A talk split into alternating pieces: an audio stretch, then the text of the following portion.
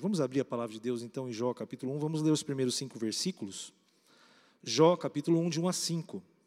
Isso vai ser projetado aqui, né? Havia um homem na terra de Uz, cujo nome era Jó, homem íntegro e reto e temente a Deus, e que se desviava do mal. Nasceram-lhe sete filhos e três filhas. Possuía sete mil ovelhas, três mil camelos, quinhentas juntas de bois e quinhentas jumentas. Era também muito numeroso o pessoal ao seu serviço, de maneira que este homem era o maior de todos os do Oriente. Seus filhos iam às casas uns dos outros, faziam banquetes, cada um por sua vez, e mandavam convidar as suas três irmãs a comerem, a beberem com eles. Decorrido o turno de dias de seus banquetes, chamava Jó a seus filhos e os santificava. Levantava-se de madrugada e oferecia holocausto, segundo o número de todos eles, pois dizia, talvez, é, é pois dizia, perdi aqui, vou voltar para o 5. Decorrido o turno de dias de seus banquetes, chamava Jó seus filhos e os santificava. Levantava-se de madrugada e oferecia holocausto, segundo o número de todos eles, pois dizia: Talvez tenham pecado os meus filhos, e blasfemando contra Deus no seu coração, Assim Jó fazia continuamente. Senhor, abençoa, Senhor Deus, o dia de hoje, continua falando ao nosso coração, porque o Senhor já falou conosco através do louvor, através dessa mensagem. Deus, o Senhor cuida de nós, o Senhor nos ensina a caminhar, Senhor. O Senhor é aquele Pai amoroso, e nós estamos sempre debaixo das tuas asas.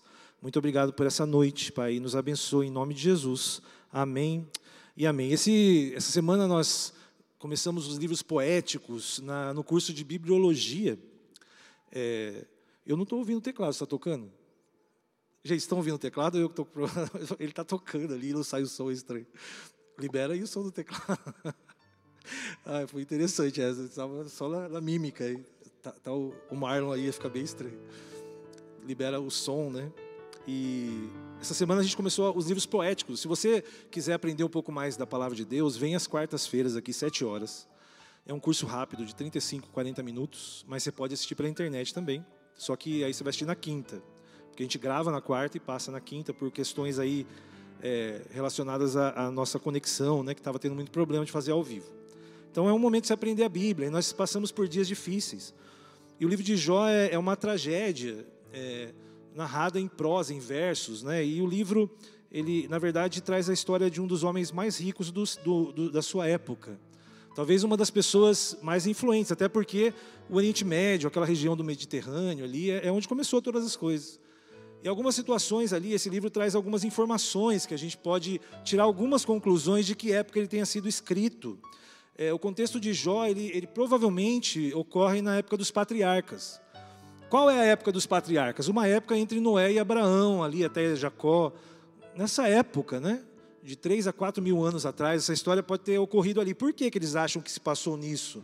Primeiro, por ser no Oriente, que é onde a vida começou. Então, Jó era um homem rico ali do Oriente. Diz também que é, o seu, a sua fortuna era medida, não era nem por ouro nem por prata. Isso foi depois que as pessoas começaram a adquirir riquezas. Mas naquela época ele está dizendo que a riqueza dele eram animais, eram bois, né, jumentos, camelos. Então, assim, é, é, isso também é uma informação interessante para você remeter à época dos patriarcas, que essa história é uma história antiga. A riqueza das pessoas não estava no ouro e na prata, e sim nos bens que ela tinha, nas casas, né, né, nos imóveis lá que eles tinham. E também uma das coisas que esclarece muito que a época de Jó, essa época dos patriarcas, uma época um pouco mais antiga, é que Jó ele viveu mais de 200 anos o que não era muito comum, né? Na época, é, é, depois de um certo tempo, as pessoas não estavam mais vivendo 200 anos, né? O pastor Otoni não está aqui porque ele foi comemorar o aniversário de 98 anos da avó dele, lá no, no, no sítio, né? Então, assim, é, tem pessoas que vivem bastante, né? Mas 200 anos já é um pouco, é um pouco demais para algumas épocas, né? Isso está lá em Jó 42, 16, 17. Se puder passar ali, Jó 42, 16, 17 fala: Depois disto, obrigado, viu, seu Ivo? Depois disso, viveu Jó 140 anos. Depois do quê? Depois de toda essa tragédia que aconteceu na vida dele, ele ainda viveu 140 anos e viu seus filhos e os filhos de seus filhos até a quarta geração. Né? Ele viu seus tataranetos. Depois dessa tragédia, Jó viveu. Então, teoricamente, ele não era tão novo, já tinha 10 filhos, então ele já devia ter uns 60 anos. Então a gente pode. Daí que ele morreu velho e farto de dias. Então, menos de 200 anos Jó não viveu. Isso nos leva a essa teoria, né? que, que na verdade é, Jó seja o livro mais antigo da Bíblia. Moisés escreve Gênesis na época do Egito, então quer dizer que Jó pode ter sido é, escrito até anteriormente a isso. Muita gente acha que o primeiro livro da Bíblia, né, cronologicamente, seria Jó. Jó, Êxodo, Gênesis, Êxodo, seria assim. Né? Mas isso são suposições. A verdade é que esse livro trata de um tema é, em que muitas vezes nós somos confrontados, que é o sofrimento. E muitas vezes a nossa geração, chamada de pós-humana, por algumas pessoas de hipermoderna, mas de uma forma ou de outra a gente não está muito preparado para entender o sofrimento. E as pessoas querem entender todas as coisas. Todo mundo quer saber o porquê das coisas no dia de hoje. Por que, que isso acontece? O que que, qual a explicação disso? A nossa geração parece que precisa de algo que faça sentido na sua mente. E o sofrimento, muitas vezes, ele não, não, não, não é, faz sentido em nossas vidas. O sofrimento é algo que às vezes é inexplicável, a dor que nós sentimos. E nós estamos aqui num período em que, volta e meia, alguém está pedindo uma oração, está passando por uma dor, por um momento difícil. Nós estamos vivendo em que, num tempo em que as pessoas estão realmente sofrendo. Hoje, antes do culto da manhã, uma irmã pediu uma oração, porque ela acabou de sair do hospital do Covid, estava passando mal, o filho dela pegou Covid, foi para o hospital, isso deixou ela nervosa e ela precisava de uma oração. As pessoas estão passando por momentos difíceis. E o livro de Jó, ele fala que, é, que é, é, é, o diálogo de Deus explica que realmente Jó não tinha um motivo específico para passar o que ele passou. A gente vai ver aqui o que ele perdeu, as coisas que aconteceu com ele. Mas olha só, esse diálogo, vamos continuar lendo Jó, capítulo 1, de 6 a 12, né, que é esse diálogo entre Deus e o diabo. Versículo 6: No dia em que os de Deus vieram apresentar-se perante o Senhor, veio também Satanás com eles. Ou seja, de alguma forma, a Bíblia está dizendo que Satanás tem um acesso a Deus, né, e quando os filhos de Deus estão na presença dele. E essa é a verdade. O diabo, uma das coisas que ele abriu mão foi ser é, da família do Senhor. O diabo abriu mão disso, ele quis ser igual a Deus. Ele tem o seu tempo de reinado, mas esse texto mostra um diabo ali perto de Deus. Não foi assim com Jesus no deserto? O diabo não foi até o Filho de Deus? Onde tem o Filho de Deus, o diabo está a rondar, e a palavra diz que é como um leão. O diabo está próximo dos filhos de Deus, como está nesse texto aqui. Tenha, tenha certeza, o diabo quer ver os filhos de Deus em situações terríveis. Então ele tenta, ele quer derrubar. Então ele perguntou ao Senhor Satanás: de onde vem Satanás? Respondeu ao Senhor e disse: de rodear a terra. Aí, ó, é onde Satanás tem o acesso. A Bíblia chama Satanás da, do príncipe dos ares, né? Ou seja, aqui na terra, né? o domínio dele é aqui. Então, o, o diabo, ele, ele, ele, é, ele está aqui entre nós. Só que ele precisa de uma pessoa, ele precisa de alguém para ser incorporado. Porque o diabo, ele é um espírito. Ele não é um ser. Por isso ele possui pessoas, coisas, até animais. Então, o diabo estava a, vagar pela terra e perguntou ainda o Senhor a Satanás: Observaste meu servo Jó, porque ninguém na terra semelhante a ele, homem íntegro e reto, temente a Deus e que se, se desvia do mal. Então respondeu Satanás ao Senhor: Porventura Jó de balde teme a Deus? Será mesmo? Como todo o perfil de Satanás é questionar as coisas de Deus. Como assim? Tem certeza que ele te teme? Acaso não cercaste sabe a Ele com a sua casa, tudo quanto tem, a obra de suas mãos, abençoaste, os seus filhos é, e bens se multiplicaram na terra. Versículo 11: Estende, porém, a tua mão e toca tudo que ele tem, e verás se não blasfema contra ti na tua face. Disse o Senhor a Satanás: Eis que tudo quanto ele tem está em teu poder, somente contra ele não estenda a mão. E Satanás saiu da presença de Deus. O livro de Jó ele não, não é um livro que vai explicar o porquê ou a origem do sofrimento, porque esse livro não responde essa questão. Deus não está preocupado em dizer a origem do sofrimento, Deus está preocupado é, com seus filhos e filhas, quem nós realmente somos. Amém, meus irmãos? Deus, ele sabe quem você é. Na verdade, D.A. Carson, que é um comentarista bíblico canadense, ele fala o seguinte, que a gente deseja saber e perguntar por que, que nós sofremos, ou melhor, por que, que eu estou sofrendo? Nós queremos sempre saber, mas eu, eu estou aqui sofrendo por quê? por que, que isso está acontecendo comigo? Esses pensamentos, eles estão ligados ao que eu disse, esse pensamento que todo mundo tem que saber a explicação de tudo hoje em dia. Mas o sofrimento e o que você passa, às vezes não é porque você é uma pessoa ruim. Gordon Winman diz o seguinte: o livro de Jó quer deixar bem claro que o sofrimento acontece às pessoas boas, que não merecem sofrer, e também às pessoas que merecem tudo o que lhes acontece. Amém, meus irmãos? Não é porque você é uma pessoa ruim que você sofre, também não é que e, e, e sofrimento também acontece com pessoas boas. Naquela época e, e, até hoje muitas pessoas acham que o sofrimento tem a ver com pecado. Ah, você fez alguma coisa errada, então você está sofrendo. O que você fez, né, é, para estar passando por um momento tão difícil assim? A gente vai ver esses diálogos aí com os amigos de Jó. Eles chegam perto de Jó e ficam até em silêncio, eles não conseguem nem falar de tão, de tão terrível que está a situação de Jó, eles ficam quietos. Sabe aquela situação que alguém compartilha com você tão terrível que você não tem palavras para falar com ela? E às vezes é melhor você ficar em silêncio, é isso que acontece com os amigos de Jó. Mas meus irmãos, Jó, o próprio Deus olha para ele e fala assim: Olha o meu servo Jó, Deus está olhando para você. Ele te conhece, ele sabe quem é você. Deus ele está olhando para você e ele conhece as suas necessidades. O que muitas vezes é, pode acontecer é que nesse diálogo, né, que aconteceu a, a, a, a gente não sabe quando, que época da eternidade, quando aconteceu essa conversa entre Deus e Jó ali naquela época, a gente sabe uma coisa, é que Deus ele conhece quem nós somos. Deus sabe quem você é. E o problema e o dilema né, da vida que nós temos hoje, justamente é uma questão de identidade. As pessoas hoje não sabem quem elas são. E, aliás, elas têm tanta opção para decidir o que ela pode ser, que as pessoas estão nessa crise. Quem sou eu? Esse é o tema de hoje. Quem é você? Se o seu, se, se tudo que você é está baseado naquilo que você tem, saiba que um dia você pode não ter razão de viver. Porque se Jó se, se Jó fosse definido pelo que ele tinha, nesse dia aqui do capítulo 1, a vida dele tinha acabado, porque ele perdeu tudo. Se você continuar lendo do, do versículo 13, ele perde todas as suas coisas, bens materiais, seus animais todos ou são levados por alguém ou são, na verdade, é, ou, ou, uma peste, eles morrem. Depois, para piorar a situação, os dez filhos de Jó morrem. Meus irmãos, como que a gente vai explicar para alguém que perdeu um filho? É uma situação terrível. Eu tive uma experiência que eu considero o dia mais terrível da minha vida. Que a gente estava em Maringá, num congresso, aprendendo assim como a Nath fez hoje aqui, sabe, essas pantomimas, né? E para as crianças, a gente levou um, um, jovem de 16 anos com a gente, porque ele queria ir, não era para ele ter ido naquele, naquele acampamento.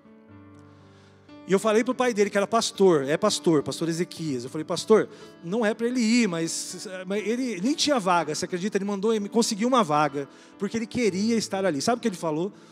Pai, eu quero ir nesse congresso lá em Maringá, porque vai acontecer algo incrível na minha vida. Foi o que ele escreveu no e-mail para conseguir uma vaga lá, e deram a vaga para ele. No domingo de manhã, esse menino fez assim, ai, numa aula assim, e teve um ataque fulminante, um derrame fulminante, um AVC aos 16 anos de idade, filho único. Meus irmãos, eu, eu não sabia o que fazer naquela situação, não sabia nem como ligar. Era um dia de domingo, estava tendo um culto. Você já imaginou, um único filho?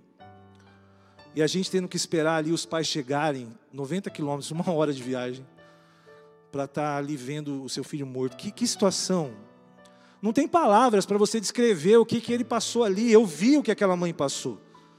Ela só chegou para mim, pastor, o que, que aconteceu com meu filho? Gente, eu, eu, eu não tinha palavras para dizer o que, que aconteceu, eu só fiquei com ela até o fim, até o final, até ele ser enterrado. Então existem algumas situações que nós passamos em nossas vidas que são ines... não tem razão nem como a gente explicar pela nossa razão. E é por isso que a mente secularizada, que acha que quando tudo termina é quando você descansa, é uma boa explicação, mas e os pais que ficam? E as pessoas, e a família? Olha o que nós estamos vivendo hoje, quanto luto, quantos pais, quantas mães morreram, deixaram filhos. Quando alguém perde o seu pai e sua mãe, você fica órfão. Agora, não tem nome para o que acontece quando né, um, é, um pai perde um filho, o que, que, ele, o que, que ele vive? Que situação? É uma situação muito dolorosa. A verdade é que o sofrimento acontece com todas as pessoas e o sofrimento é, tem a ver realmente para como enfrentar o sofrimento é você saber quem você é em Deus. Se você não tiver a sua identidade em Deus, se você colocar a sua identidade em aquilo que você tem em pessoas, você pode ser confrontado com uma situação assim. E daí por isso tantas pessoas perdem a vida, se suicidam, caem em depressão e não conseguem enfrentar situações assim. Sabe por quê? Porque o valor delas está no que elas têm, nosso valor vem de Deus. O nosso valor está em Deus, está naquilo que Ele conquistou. É a identidade que nós temos, né? É de, de entender que as, as catástrofes que existem, que nós vivemos, essa pandemia, tudo que está vivendo é fruto não de um Deus que não cuida, mas de uma humanidade que quis se afastar de Deus. É um desejo do ser humano de estar longe de Deus e de não querer participar das bênçãos. Afinal, Deus nos criou a sua imagem e semelhança e nos colocou num jardim. Deus não nos colocou em situação de deserto, nem de situação de dificuldade. Deus cria o ser humano e ele nos coloca num lugar de bênção. E Satanás e as tentações é que fizeram o ser humano abrir mão dessa é, situação de bênção eterna e viver longe de Deus. Mas Deus está sempre no controle, meus irmãos e minha irmã. A gente sempre diz isso aqui: se tem alguém que está no controle da nossa vida, é Deus. Deus controla todas as coisas. Deus falou a, a, Satanás: você pode fazer tudo com esse homem, você só não tira a vida dele. Porque eu conheço os meus filhos e as minhas filhas. Esse livro não, não quer explicar para você o motivo do sofrimento, mas ele quer dizer que nós podemos vencer os sofrimentos se nós estivermos alicerçados em Deus. É isso que a gente entende desse nome. Né? O grande problema é, de a gente é, querer é, ter essa racionalidade né, dessas coisas é que a gente, a gente diz que no, as pessoas se confiam no poder que elas têm. As pessoas elas estão confiadas na sua estruturação moral. Quando perdem o controle é que vem uma grande crise, porque você percebe que você não está no controle das coisas. Pessoas que depositam a sua fé na identidade que tem em Deus, ou seja, saber que o nosso valor está no amor de Deus, não eliminam o problema do mal, todavia o impedem de se tornar predominante. Ou seja, você consegue vencer e passar pelo vale da sombra da morte, porque o cajado de Deus está com você. Você pode até passar por isso, mas você consegue, porque a sua identidade está em Deus. Esse é o exemplo que Jó nos traz. Né? É, a atitude de Jó, né? a gente pode ver o versículo 20 e 22 do capítulo 1. Qual foi a atitude de Jó depois dessa terrível notícia, o dia da tragédia? Na década de 80 eu assisti um desenho que chamava Lip Hard, era um leão e uma hiena. Não sei se, se você lembra desse desenho. E essa hiena ela era pessimista. Ela dizia sempre, sempre ela dizia isso: ó dia, ó azar. Ela, ela, podia estar tudo bem. Ela falava ó dia, ó azar. Ó vida, ó azar? Ó vida, ó azar, ó dia, ó azar. Eu sei que ela falava isso. O pastor Eduardo entregou a idade dele, que está tá assistindo a, a, né, esses desenhos antigos aí. E na verdade, é, existem pessoas com isso, mas esse dia de, de, de Jó foi muito terrível. Ele perdeu tudo que ele tinha de uma vez só, numa sacada só. E, e, lá no versículo 20 a 22, a gente vê a atitude de Jó perante isso. Como ele enfrentou perder tudo que ele tinha materialmente e também perder dez filhos no mesmo dia. Então Jó se levantou, rasgou seu manto, rapou a cabeça e lançou-se em terra e adorou. E adorou e disse: Nu saí do ventre da minha mãe e nu voltarei. O Senhor deu, o Senhor tomou, bendito seja o nome do Senhor. Em tudo isto, Jó não pecou, nem atribuiu a Deus falta alguma. Glória a Deus por isso. Realmente Deus conhecia o filho que ele tinha, porque como uma pessoa passar por isso pode lembrar de adorar a Deus. Não é fácil você encontrar forças mas quando você tem a sua identidade firme em Deus, você reconhece e sabe que Ele está no controle de todas as coisas. Esse princípio, meu irmão, que está sobre a vida de Jó, é um princípio que nós precisamos viver. Nós somos mordomos de Deus. Tudo que nós temos é de Deus, amém? Tudo que nós temos é de Deus. Até você é de Deus, eu sou de Deus, porque Jesus comprou a sua vida pelo sangue dele. Você não é propriedade sua. Você é propriedade, glória a Deus, exclusiva do Deus eterno. Meus irmãos, que maravilha saber disso. Que um dia você vai estar diante daquele que te comprou por amor. E é isso que te deve fortalecer, porque nós sabemos que nós não temos nada, e, e do mesmo jeito que Jó entrou nesse mundo, ele está dizendo: Eu estou agora nessa mesma situação, mas o meu redentor, ele fala depois no final, mas eu sei que o meu redentor vive, e ele se levanta a meu favor. Jó era uma pessoa cheia de fé, e cheia da identidade de quem ele era em Deus. Meus irmãos e minhas irmãs, até a nossa vida, né, Jesus comprou. E Jesus, ele é um homem que entende a dor e o sofrimento. Jesus foi chamado de homem de dores. Eu quero ler Isaías 53, de 1 a 5, porque Deus é tão maravilhoso que ele fala: Jó, ele, ele passou por isso, mas eu vou dizer, o meu filho, ele estava dizendo para Satanás, mas um dia eu vou viver isso através de Jesus.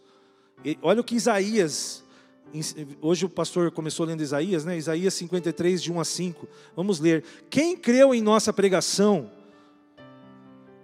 E a quem foi revelado o braço do Senhor? Porque foi subindo como renovo perante ele, como raiz de uma terra seca. Não tinha aparência nem formosura. Olhámo-lo, mas nenhuma beleza havia que nos agradasse. Versículo 3. Ele era desprezado e o mais rejeitado entre os homens homem de dores e que sabe o que é padecer. E como um de quem tem os homens e daqueles que escondem o rosto, ele era desprezado, e dele não fizemos caso. Certamente ele tomou sobre si as nossas enfermidades, e as nossas dores levou sobre si. E nós o reputávamos como aflito, ferido de Deus e oprimido, mas ele foi traspassado pelas nossas transgressões e moído pelas nossas iniquidades o castigo que nos traz a paz estava sobre ele, e pelas suas pisaduras fomos sarados. Amém, meus irmãos? Essa é a obra de Cristo por nós, por mim, por você, é uma obra eterna. Jesus, ele, ele veio para que o mundo e o próprio diabo e todos que existem não possam ter nada contra a justiça de Deus, porque Jesus falou assim: como veio o pecado por um homem, o meu filho vai assumir, ele vai padecer por toda a humanidade. Se tem uma coisa que Jó é, entendeu é que Deus está no controle da sua vida, assim como Jesus tomou o nosso lugar naquela cruz e se fez servo sofredor. Olha que maravilha essa mensagem. Saber que Jesus entende o que você está passando, meu irmão. Jesus te entende. Jesus está aqui através do Espírito Santo e Ele sabe o que você está passando, Ele sabe o que eu estou passando. Porque ele teve essa empatia de se tornar humano para entender o nosso sofrimento. Esse era o plano de Deus. Deus permitiu Satanás agir na vida de Jó porque Deus tem um plano perfeito, meu irmão, e nada pode atrapalhar o plano de Deus. Deus só falou para ele: Olha, você não está no controle de tudo, Satanás, então você não faça isso, porque Deus está no controle de todas as coisas. Nem o diabo pode desobedecer a Deus ele tem um limite, e o limite de todos é o Senhor. Ele está no controle, é Ele que sabe de todas as coisas. Esse livro nos traz não a origem do sofrimento, mas como suportar o sofrimento. Eu acho que talvez nesse tempo que nós estamos passando, em que as notícias elas são difíceis, em que nós estamos sempre preparados, sempre sobressalto. Você está passando por isso? Às vezes vem uma mensagem, uma ligação numa hora diferente, já não, já não te dá um medo quando um parente seu te procura? A gente está um pouco assim, não é? Ansioso com essas situações que a gente está vivendo. Mas entenda que o nosso Redentor está vivo e que Jesus pode, na hora certa, mudar toda e qualquer situação. Nós temos ainda essa certeza de que Jó não tinha, porque nós sabemos que Jesus já veio. Jó tinha uma, sabe, um relacionamento com Deus sem nenhum modelo. E nós já temos Jesus, nós sabemos, nós podemos clamar pelo nome de Jesus. Realmente, existem doenças na nossa vida que elas não são vindas do pecado, mas existem doenças que o diabo realmente pode estar imprimindo na vida de alguém que está longe de Deus.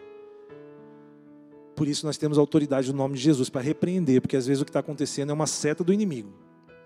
Amém, meus irmãos? Então a gente tem que repreender. A gente tem que orar com fé, a gente tem que orar porque Deus pode todas as coisas.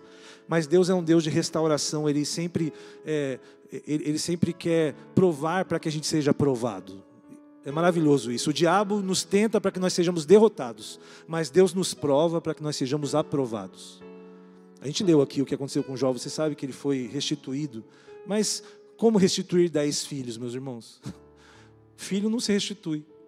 O filho que você perdeu, ninguém pode, não adianta te dar um novo. Você sempre vai lembrar do seu filho, não é verdade? Com certeza Jó passou por essa situação e sofreu porque nós escolhemos esse caminho. E Deus está aqui neste lugar, amém, meu irmão? Deus está aqui e sabe os, quem, quem você é. A pergunta de hoje é: você sabe quem é você diante de Deus? Você tem entendido quem você é? Você está pronto para entender que quem está no controle da sua vida é Deus, para você ter essa força que Jó tinha, porque ele sabia muito bem quem era Deus e quem ele era em Deus. Esta noite a minha oração é para que você entenda perfeitamente que Jesus te comprou e que Jesus é o Senhor da sua vida, Ele é um redentor que vive. E que não há nada que o nome de Jesus, se for vontade de Deus, que não possa ser revertido na sua vida. Se você está passando por algum problema hoje, uma crise, uma dor, um sofrimento, entenda que Deus quer trabalhar a sua vida. Deus quer que você consiga é, se fortalecer, porque os dias são maus e os dias vão continuar sendo maus. Talvez essa pandemia não seja a última. Talvez esse tempo que nós estamos vivendo aqui já deu uma aliviada, né, meus irmãos? Parece que as coisas estão boas, mas já houve outras pandemias, a gente não sabe o que tem pela frente. A gente só sabe de uma coisa, é que o nosso Redentor está vivo. E a gente pode passar. A gente não está aqui, a gente conseguiu passar um ano e meio. Um ano e meio a gente conseguiu. Se você está aqui hoje, meu irmão, minha irmã, você já é um vencedor. Você já saiu na frente, você está aí, está vivo, está respirando. Os casos hoje são, são, estão diminuindo, mas existem pessoas que a gente conhece, não adianta ter diminuído. Quando você conhece alguém que está orando, a pessoa está no hospital, não adianta. Meus irmãos, a gente vai ter, a gente não vai se livrar do sofrimento, a gente precisa aprender a andar em meio à dor e ao sofrimento.